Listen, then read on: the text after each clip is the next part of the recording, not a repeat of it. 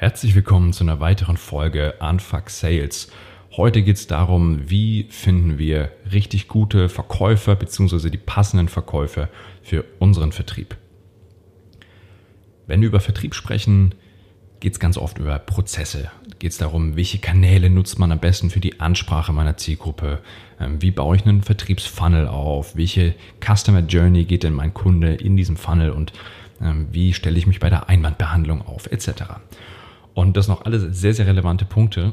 Aber eine Sache darf nie vergessen werden. Und das ist der Faktor Mensch.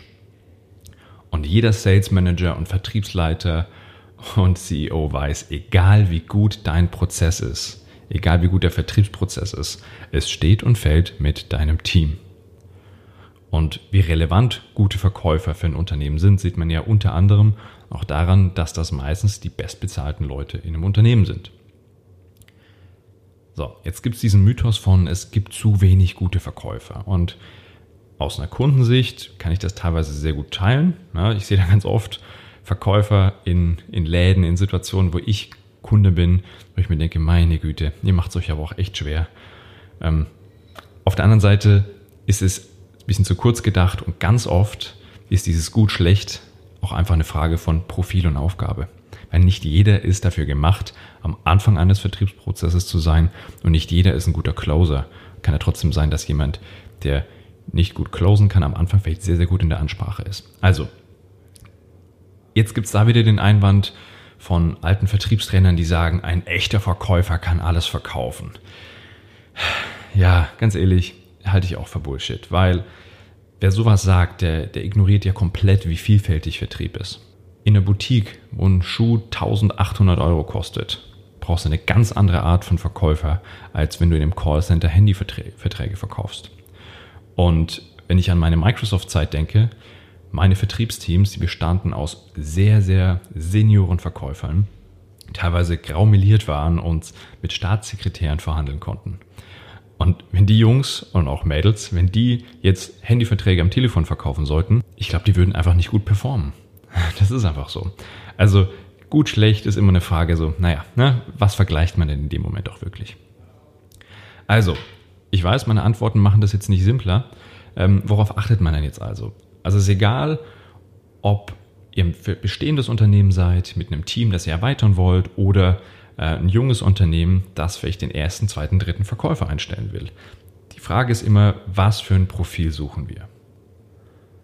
Ganz oft wird da über Erfahrung gesprochen. Also soll die neue Verkäuferin, der Verkäufer Erfahrung mitbringen und da unterscheide ich ganz gern ähm, zwischen Industrie- und Branchen-Know-how. Also ist das relevant für, mein, für meinen Vertrieb?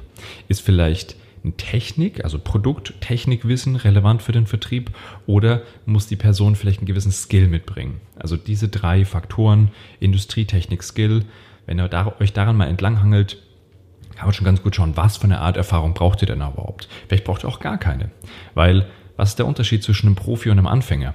Der Profi, wenn ihr euch einen echten Profi holt, der weiß, wie es geht. So. Aber das Problem ist, er meint auch zu wissen, dass er weiß, wie es geht.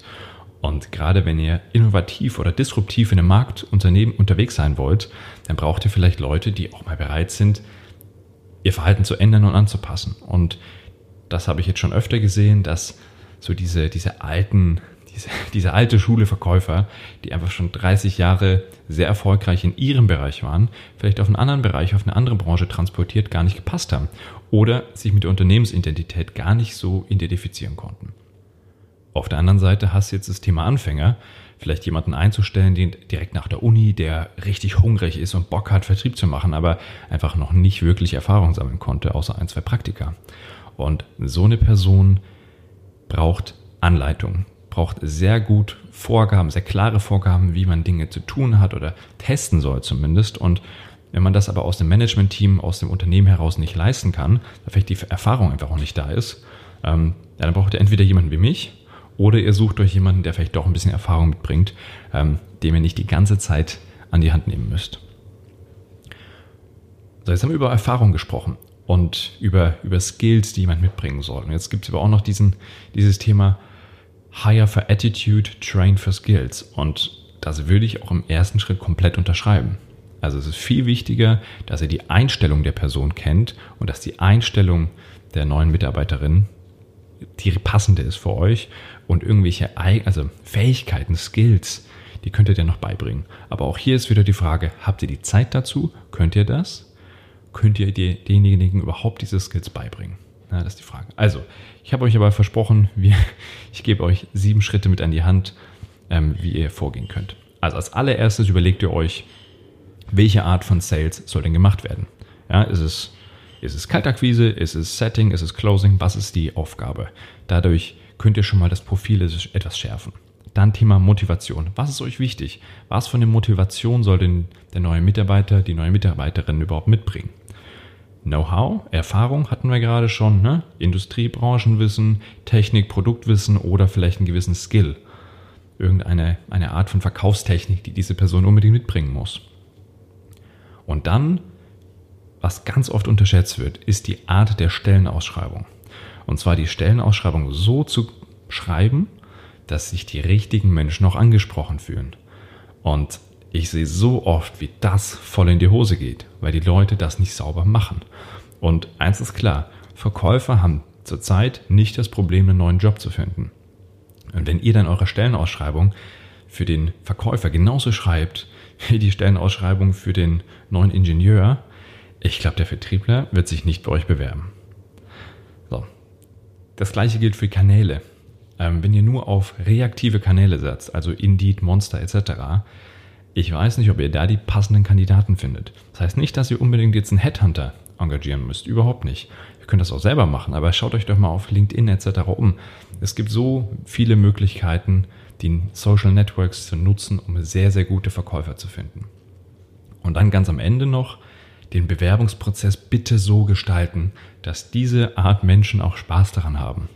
Also Schnelligkeit ist wichtig, direkt auf den Punkt kommen und bitte verlangt nicht einen Lebenslauf von einem Verkäufer, den ihr auf LinkedIn gefunden habt, weil da habt ihr die, da habt ihr die Lebensläufe doch schon online. Also wenn ich das sehe, da kriege ich immer die Krise, das bringt nichts und diese Art äh, Mensch hat auch gar keine Lust, sich dahinzusetzen, jetzt in Word nochmal seinen Lebenslauf nachzubauen. Vielleicht mal ein Beispiel dafür, wie wir das gemacht hatten mit LinkedIn. Ähm, das war ein Kundenprojekt, wo es darum ging, ähm, ein komplett neues Team aufzubauen. Und es ging nicht um Cold Calling, das war jetzt nicht der Punkt, sondern es ist relativ viel Inbound Leads, aber es muss jemand im Verkauf sein, der telefonieren kann, der dann quasi die Leute zurückruft und dann sehr, sehr schnelle Bestandsaufnahme macht und vor allem auch in der Lage ist, ein Gespräch zu führen, also aktiv zu führen und dann nach der Bedarfsermittlung eine Demo organisieren kann und dann irgendwann das Closing machen kann. So, und was wir da gemacht haben, wir haben dieses Profil sehr genau geschärft und haben dann ein Unternehmen oder mehrere Unternehmen identifiziert, wo diese Menschen aktuell arbeiten. Und das waren in dem Fall bestimmte Headhunter-Unternehmen, die sehr, sehr gut darin sind, junge Leute von der Uni zu rekrutieren. Die durchlaufen dann Training und nach ein bis zwei Jahren haben aber oft die jungen Leute keinen Bock mehr. Die haben es ziemlich satt, jeden Tag mit 20 bis 30 Cold Calling Telefonate führen zu müssen mit neuen Kontakten. Ähm, und die haben mal Interesse an ein bisschen breitere Aufgabe und ein bisschen mehr Flexibilität und Freiheit in ihrem Job. Und diese Leute waren extrem offen dafür, von uns angesprochen zu werden. Dann haben wir das gemacht und haben am Ende zwei Leute rekrutiert, die auch bis jetzt noch in dem Unternehmen sehr erfolgreich verkaufen. Also wie immer, auch hier ist die Lösung vielschichtig, aber wenn ihr das sauber löst, habt ihr die besten Chancen, die passenden Kandidaten auch für euch zu finden.